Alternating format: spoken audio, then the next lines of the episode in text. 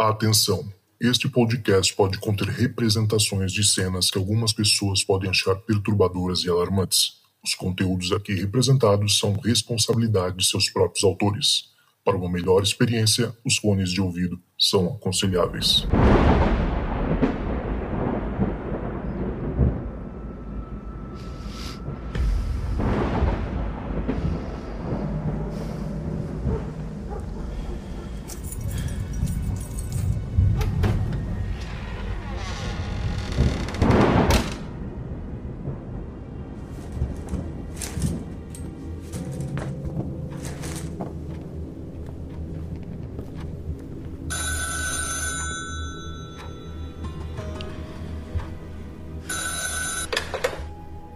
Oi, Zoucas! Oi, pessoal do Relatos do Além, tudo bem com vocês? Eu me chamo Beatriz, eu sou de São Paulo e sou muito fã do Relatos do Além, por isso que eu resolvi mandar o meu relato. Na verdade, são vários relatos. Até brinquei com os Zoucas falando que dá para mandar uns 10 episódios aí. Mas eu vou começar por uma história de lobisomem, aproveitando o gancho aí do último episódio, que era que contava a história de lobisomem e na quaresma. Eu tenho uma história que aconteceu com a minha família, né? E aí eu cresci ouvindo essa história e também tenho, né, muito latente na memória a minha avó reunindo todos os meus primos, os meus irmãos, eu ali no meio, e ela sempre contava várias histórias assim pra gente de assombração, de coisas que as pessoas talvez achassem que fosse lenda urbana, alguma coisa assim nesse sentido, né? Então a gente cresceu ouvindo isso. E essa história é uma coisa que não tem como, é, é, é, muito surreal, assim, a conta não fecha, não tem como falar, ai, é mentira, ai, é invenção, porque não foi só uma coisa que só minha avó presenciou, foram outras pessoas, meu pai e meus tios, né, que também presenciaram, e aí eu queria contar para vocês. É, era mais ou menos ali por volta dos anos 70, né? Que é quando aconteceu essa história. Eles moravam num lugar que na época não tinha muita casa construída, então era muito mato, né? Era uma região ali de muita mata, muito mato, e tinha poucas casas. Apesar das poucas casas que eram construídas ali na região onde eles moravam na época, é, serem pertinho umas das outras, eram poucas casas. E aí é muito importante lembrar que era quaresma. Então a minha avó sempre salientava isso pra gente, que era quaresma. E o meu tio, na época, até servia ao exército esse meu tio, e era quaresma, e ele falou pra minha avó que depois que ele viesse do quartel, né, ele iria para uma festa. E a minha avó falou que não, que não era para ele ir, olha, por favor, não vai. É quaresma, tal. E a minha avó nunca foi católica, tá? Muito bom lembrar disso, mas mesmo não sendo católica, naquela época eles guardavam muitos costumes, né? Eles tinham aquela coisa de, ai, não pode na Semana Santa não pode varrer a casa, a criança não pode jogar bola durante a quaresma não pode ligar o rádio, você não pode fazer festa, você não pode ir em festas, não pode colocar máscara de carnaval. Eu lembro que eram umas coisas mais ou menos assim que a minha avó falava. E até quando nós éramos crianças, a minha avó ainda tentava é, colocar esses costumes na gente na época da quaresma, porque era uma coisa que ela falava que impunha respeito. E que se a gente, sei lá, infringisse alguma dessas regras que ela estava falando, era uma maneira de desrespeitar ali Cristo. Aí o meu tio bateu o pé, que, né? E que não, que não, que não ia respeitar nada e que ia pra tal da festa. E foi.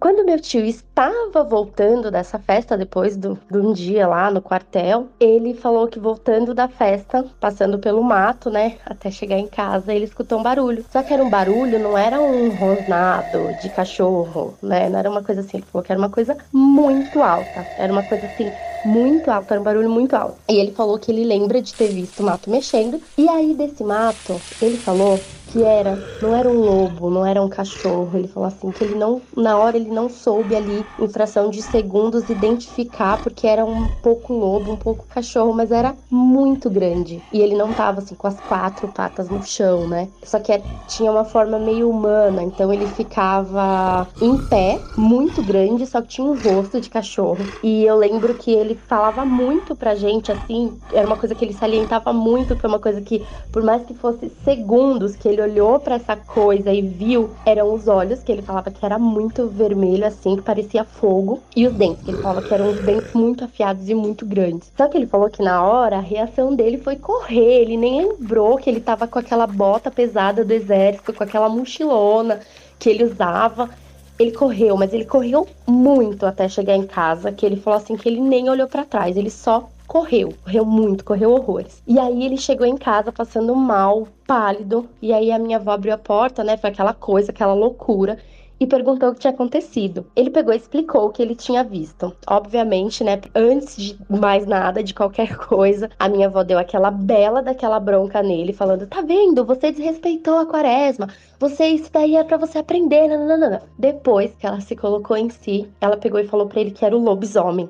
Aí ele pegou e meio que acreditou, porque ele falou que nunca em toda a vida dele ele tinha visto isso, ele tinha visto algo parecido com isso. Então ele ficou muito desesperado e ele conseguiu fugir. Passado ali alguns dias, aí ele comentou com a minha avó, ficou ali. Morreu entre eles ali morreu ali. Minha avó nem comentou com ninguém, nada, porque eu acho que até ela teria vergonha, né, sei lá, na época, de falar para alguma vizinha, para alguém que o filho tinha visto um lobisomem, porque estava vindo de uma festa na quaresma. Passado alguns dias, um amigo do meu pai, né, que também morava lá nesse bairro, porque eles eram amigos de infância, né, então eles já eram adolescentes ali, também foi para uma festa na quaresma. E, tipo, foi no mesmo ano, passou alguns dias só do que tinha acontecido com o meu tio, mas lembro mais uma vez que ninguém da vizinhança sabia, era uma coisa que morreu ali na casa da minha avó, né? Depois do que aconteceu. E esse amigo do meu pai vindo de uma festa, ele se deparou com a mesma criatura, só que dessa vez a criatura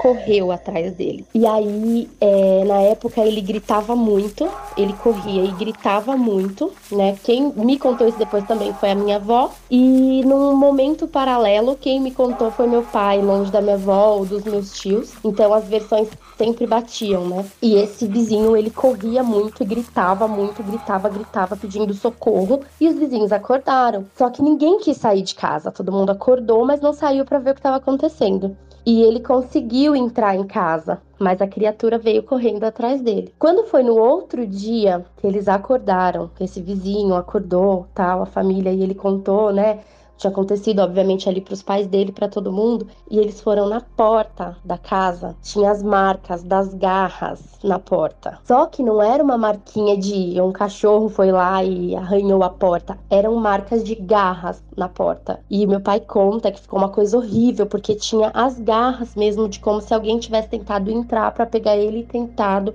abrir a porta. E aí foi um caos, né? Porque todo mundo viu uma prova física de que aquela criatura tinha passado por ali. Bom, eu cresci ouvindo essa história. Eu acredito muito nisso que aconteceu. É, tanto que sempre que chega essa época de quaresma, eu comento aqui em casa com a minha família, falo, ó, oh, cuidado com o lobisomem, hein, tal. Falo, falo brincando.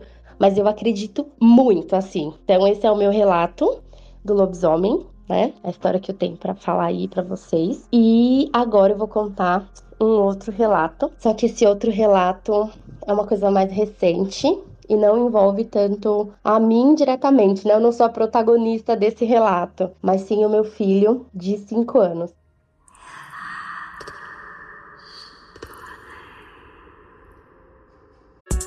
We got another day of NBA action. And with FanDuel, every night is a watch party. So it's time for your FanDuel crew to make their bets. So, what's the move tonight, gang? You know that new customers who bet $5 get $200 back in bonus bets if you win. Ooh, we're heating up, fam. Pictures can't be escaped. Bet all the stars with all your friends and make every moment more only on FanDuel. New customers bet $5, get $200 back in bonus bets if you win. Make every moment more with FanDuel.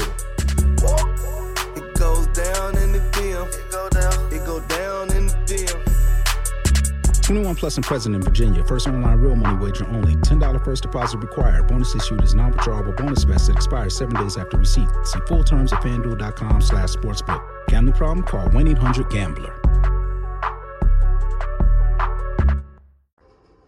Meu filho de 5 anos, ele desde sempre ele mostrou ser uma criança assim muito diferente, de uma mediunidade muito incrível. E eu não sei, né, se filho de médium, médiumzinho é, mas ele é uma criança assim muito uma espiritualidade muito aguçada, né? Aqui em casa nós não temos uma religião muito definida, mas eu acredito muito ali naquela parte do espiritismo, naquela parte que tudo é possível, né? E aí um belo dia, eu tava deitada com meu filho na cama a gente pronto para dormir já. Ele olhou bem para mim e falou assim: Mamãe, você sabia que tem um bebê na sua barriga? Na época ele tinha quatro anos. Aí eu falei brincando pra ele: Não, filho, não tem bebê na barriga da mamãe. Não tem bebê, você é o meu bebê. Aí ele olhou para mim e falou assim: Mamãe, tem bebê na sua barriga sim. É o Joaquim e eu estou vendo ele. Na hora, eu gelei, eu me arrepiei inteira. Na hora, assim, foi uma coisa muito surreal, porque ele olhou muito dentro do meu olho e falou isso. E eu falei: Não, meu Deus. Lembro que era umas 9 horas da noite. E aí pedi pro meu marido: Falei, meu, vai na farmácia comprar um teste de gravidez, porque o Miguel falou que eu estou grávida. Aí ele falou assim: Meu marido, muito cético, né? Porque é engraçado que o que eu tenho de espiritualidade, em acreditar nisso tudo, ele tem em cético e ele não acredita. Aí ele pegou e me falou que não, que ele não ia, já era 9 horas da noite e que era para eu parar de dar atenção para o que uma criança de 4 anos estava me falando. Só que eu falei, não, ele me falou muito preciso, ele falou que ele está vendo alguém. E esse alguém, esse bebê, essa criança se chama Joaquim. Aí tá bom, meu marido foi lá, comprou o teste no mesmo dia, fiz o teste positivo.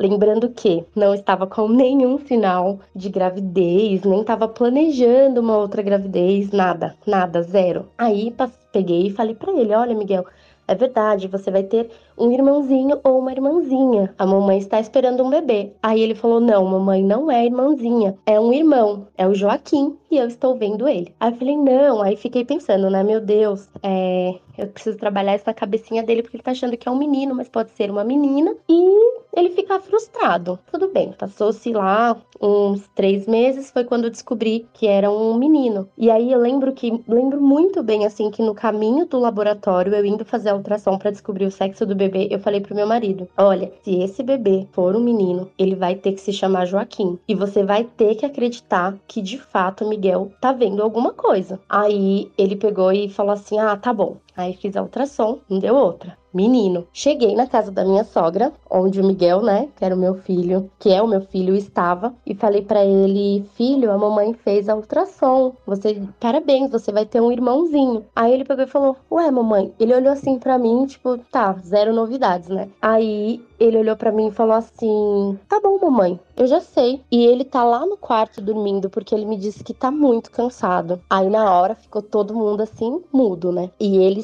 sempre, eu me lembro muito que ele sempre, sempre, sempre é, estava brincando com esse outro alguém. Ele sempre brincava, ele sempre falava que o Joaquim vinha brincar com ele, que o Joaquim jogava bola com ele, que o Joaquim ensinava as coisas para ele. Tananana. Um belo dia, estávamos deitados na cama acordando, era um domingo de manhã, e o Miguel, que é o meu filho mais velho, sempre dormiu na cama comigo, né? E aí nós estávamos acordando, eu já tava com um barrigão assim bem grande, já tava ali é, de quase sete meses para oito meses, só que não sabia ainda qual seria o meu parto. E X, né? Isso não é um assunto que eu vou tratar com uma criança de 4 anos. Ele, eu lembro que ele sentou na cama, estávamos acordando, ele sentou na cama e falou assim: Mamãe, você sabia que o Joaquim é um senhor? Na hora a gente gelou, porque o Joaquim, a gente imaginava que seria uma criança que, que anunciou para ele que né, estaria chegando, que é, é uma criança que brinca com ele X, que tá, né, do plano espiritual, avisando que ia vir. Não, senhor. E aí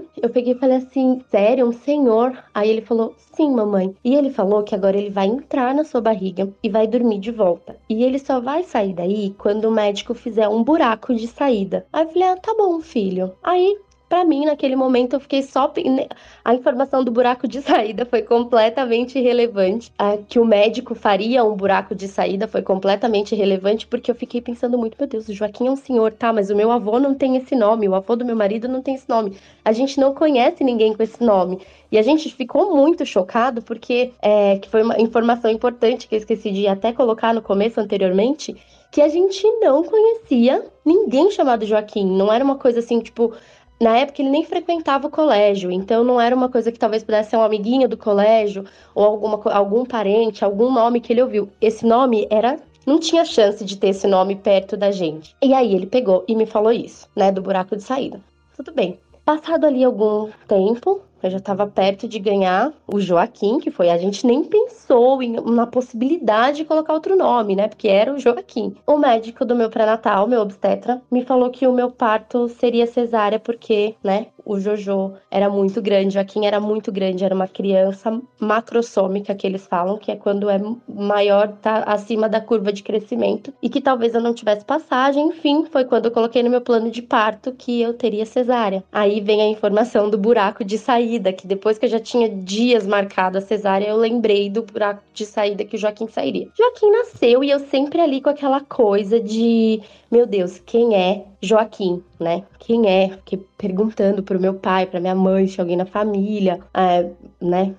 Os bisavós do meu marido, não tinha ninguém com esse nome. Aí eu fiquei, meu Deus, mas quem é Joaquim? Será que é uma pessoa aleatória que vai reencarnar na nossa família? Sei lá. Um belo dia estávamos nós voltando de uma missa de sétimo dia a família do meu marido é uma família imensa, muito grande. E aí, meu marido deu carona para uma tia-avó dele. E aí, ela não tinha conhecido Joaquim ainda. E ela falou assim assim: ai, qual é o nome do bebê? Ele é muito fofo, que bebê lindo. E o Jojo já tava ali com uns três meses. Aí o meu marido falou assim: ah, tia, é Joaquim. Aí ela pegou e falou assim: nossa. E o meu marido lembra né, que meu marido é super cético, meu marido não acredita. Quando eu começo aqui com meu papo de espiritualidade, ele já fala, aí lá vem a doida. Aí ele no essa tia dele no banco da frente, eu atrás com as crianças e ele dirigindo. Ela falou assim: Ai, sério, Joaquim era o nome do seu tataravô. Ele amava tanto esse nome, ele amava tanto, tanto esse nome, que ele é, disse que o primeiro filho dele se chamaria Joaquim e o primeiro neto dele se chamaria Joaquim. Ele gostava muito desse nome. Nossa, e ele morreu bem velhinho. O meu marido, ele só teve a reação de segurar o volante e virar assim, onde eu para trás, né, onde eu tava sentada e arregalou os olhos assim e me olhou e tipo, matamos a charada, descobrimos quem é o Joaquim. Então, a gente acredita piamente aí que há a possibilidade, quando eu digo a gente, é talvez eu e a minha sogra, né? Porque o meu marido não acredita. Do Joaquim ser a reencarnação do tataravô do meu marido, né? Porque são ligando os fatos aí. E esses são alguns aí dos meus relatos e eu volto em breve para contar mais relatos para vocês. Um abraço, Zoucas, um abraço pessoal e muito obrigada. Caraca, Bia, que incrível, cara. Que história incrível. Obrigado, antes de mais nada, por ter enviado. É, eu tava procurando inicialmente uma história de lobisomem, porque, não sei se vocês perceberam, eu tô fazendo meio que um especial, né, sobre relatos de lobisomem, porque afinal a gente tá na quaresma. E eu queria comentar mais uma vez sobre isso, né? Tipo, olha que legal, outra história de lobisomem. Até ela mesmo fala no começo, né, do episódio, do, do relato, sobre sobre lobisomem e tudo mais. Que, que, aliás, é incrível a história do lobisomem também, é muito legal. Lembrou bastante a, a história do, do meu amigo Chris Robert, né? Que falou sobre o lobisomem do Paraná e ele cita, inclusive, esse detalhe, né? Do, da, das garras do animal, do bicho na porta, né? De, de madeira. E, e assim, pô, aí só, só, só essa história já é sensacional. Mas essa segunda do Joaquim, eu não tava esperando, entendeu? E é um negócio que aconteceu com ela, então é ser é muito mais vivo, assim, né? Você escuta diretamente pelas, pelas palavras dela, assim, é um negócio bem interessante e mostra, assim, como é que a questão da reencarnação, né? No Espiritismo é um, é um tópico bastante comum, né? Falar sobre as questões ligadas à reencarnação, se é a questão de justiça e não sei o que, muito se fala, todo, praticamente todo, todo, toda palestra de, de grupo de centro espírita, é, em algum momento vai do dia vai ser falado ali sobre reencarnação. Mas é interessante pensar o Joaquim, né, que seria o tataravô do filho dela, né, pelo que eu entendi, conta para ele, pro garotinho, de uma maneira muito simples, assim, né? Olha, vou entrar aqui, né, dentro da barriga da sua mãe, depois eu vou fazer um buraquinho para sair, e eu vou deitar aqui que eu tô muito cansado, né? Então você vê alguns detalhes, assim, da, da rotina, digamos assim, espiritual de uma reencarnação. Diz, né, no livro dos espíritos, fala muito sobre essa questão e fala que o espírito já fica antes mesmo, o espírito que vai nascer, ele já fica na casa da pessoa esperando o ato, o ato sexual. Olha que bizarro. É, até se brinca muito, né? Falando que os, todo espírito de luz aguarda lá de fora da, do quarto. Ele não vai ver o ato sendo, sendo acontecendo em si. Isso é meio bizarro. Só quem faz isso é espírito obsessor, né? Mas o espírito de luz ele fica ali, ali lá de fora, esperando a vez dele de entrar, né? Quase como se fosse uma peça de teatro. Ele tá ali atrás da, das cortinas, ele, opa, aconteceu, deixa eu entrar agora. Aí ele vai e entra. E aí você pensa um pouco assim, que momento seria, que momento exato, até uma, uma um negócio legal da gente, da gente pensar nessa questão espiritual de quando o espírito entra no, na célula, em que momento é no óvulo que ele entra, é no espermatozoide, é no, é no, no exatamente no momento do, da, da, da, subdivisão das células que ele vai entrar, ou é depois, né? Em que momento ele entra? Mas, de certa forma, segundo o livro do Espírito, já, já estaria fora de. Como eu falei, né? O momento certo de entrar na barriga da, da mãe do, do Joaquim, da Bia, né? É incrível isso, incrível. Mas por que, que ele será que ele tava falando que estava descansando, né? Ele tava precisando dormir e tava cansado. É, eu não sei se teria a ver com. Isso assim, eu, gente, o meu, meu conhecimento de, de espiritismo e kardecismo é, é relativamente baixo, eu, eu acho, né? Então eu tô puxando assim lá de trás as coisas que eu já ouvi, né? Mas eu acho que existe um momento de passagem do plano deles lá pro nosso plano aqui, né? Que ainda não é não é exatamente o plano material físico, né? Ele tá numa coisa assim, uma dimensão paralela, digamos assim. Mas ainda assim existe uma, uma diferença de, sei lá, de vibração ou frequência que esse espírito tem que passar. E quando ele passa de lá para cá, e isso deve de alguma maneira cansar ele, né? Então acho que é por isso que ele fala que ele precisou ali, ah, eu preciso dormir um pouco, preciso descansar, porque daqui a pouco eu vou entrar na barriga da sua mãe, digamos assim. É, é o, que eu, o que eu acho. Posso estar falando uma besteira aqui, tá? Mas é o que eu, o que eu acho que pode ter acontecido. E, e você vê que até antes, né, disso, então, o, o, o irmão do, do Joaquim fala, né, que esse, esse o Joaquim estaria ali, que brinca, estava brincando com ele, que, né, que estava meio que acompanhando ele, né, de alguma forma, quase como se fosse um amigo imaginário. É, eu sempre levei muita, muita fé no que as crianças falam, e eu acho que para mim é muito certo isso, que as crianças têm um, um lado muito mais sensível que os adultos, né? As crianças estão muito mais perto do lado de lá do que do lado de cá, né? Então é quase como se esse portal não tivesse fechado ainda para elas. Elas têm uma, elas conseguem perceber as nuances do outro lado da vida muito melhor que a gente, né? Que depois ali da certa idade, depois da adolescência e tal, por conta de toda a questão hormonal e espiritual, meio que se fecha, né? E meio que fica apagada. Obviamente vai ter algumas pessoas que carregam isso, né, pra vida, que são os médiums, e outras pessoas vão ter isso mais fechado, assim. Mas é, é, muito interessante, né, cara? Que, que história. Eu tava ali, de novo, esperando uma história de lobisomem. Termina, pra mim é terminar na história de lobisomem. E eu não esperava que ia ter essa aí do, do Joaquim. Mas, de qualquer forma, obrigado novamente, Beatriz. Você que estuda aí o, o, o livro do, dos espíritos e estuda lá Allan Kardec, me diz se eu falei alguma besteira aí. Comenta aqui no, no Spotify, na nossa caixinha de comentários. Que eu quero, eu quero ler também. É bom que a gente aprende, né? Obviamente, eu não sou o dono da verdade. E a gente tá aqui, tá aqui para aprender, né? Nessa, nessa reencarnação, digamos assim. Falou? Obrigado novamente, galera.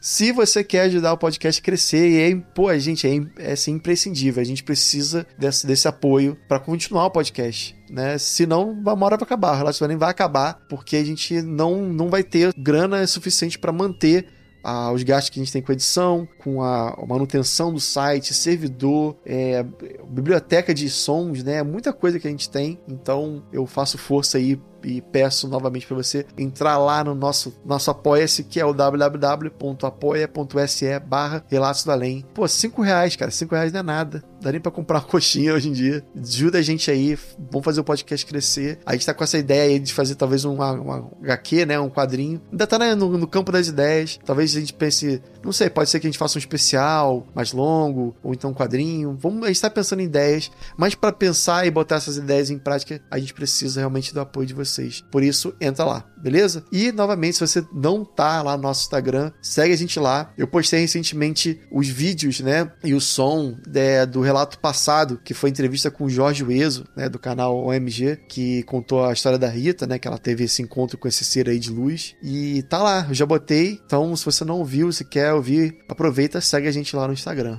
beleza? É isso, galera. Ah, e mais uma coisa. Pô, calma, calma, não vai embora não, segura aí. Se você quiser mandar um relato para mim, tem histórias tão boas aí quanto essa da Bia, entra lá no WhatsApp e me manda, adiciona o meu telefone aí, que é mais um 647 830 0422. Mas não manda, não sai mandando relato não, conversa comigo primeiro para eu te passar umas regrinhas aí de como fazer o a gravação ficar legal, pra gente poder, afinal de contas, a gente trabalha com áudio, né? Então não pode. Tem gente que manda no meio da rua, assim, aí fica complicado para escutar.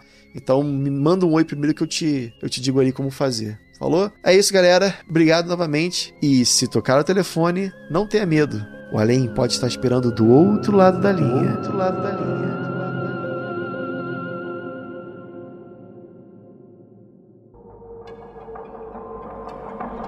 Esse podcast foi um podcast editado pelo encodedprod.com.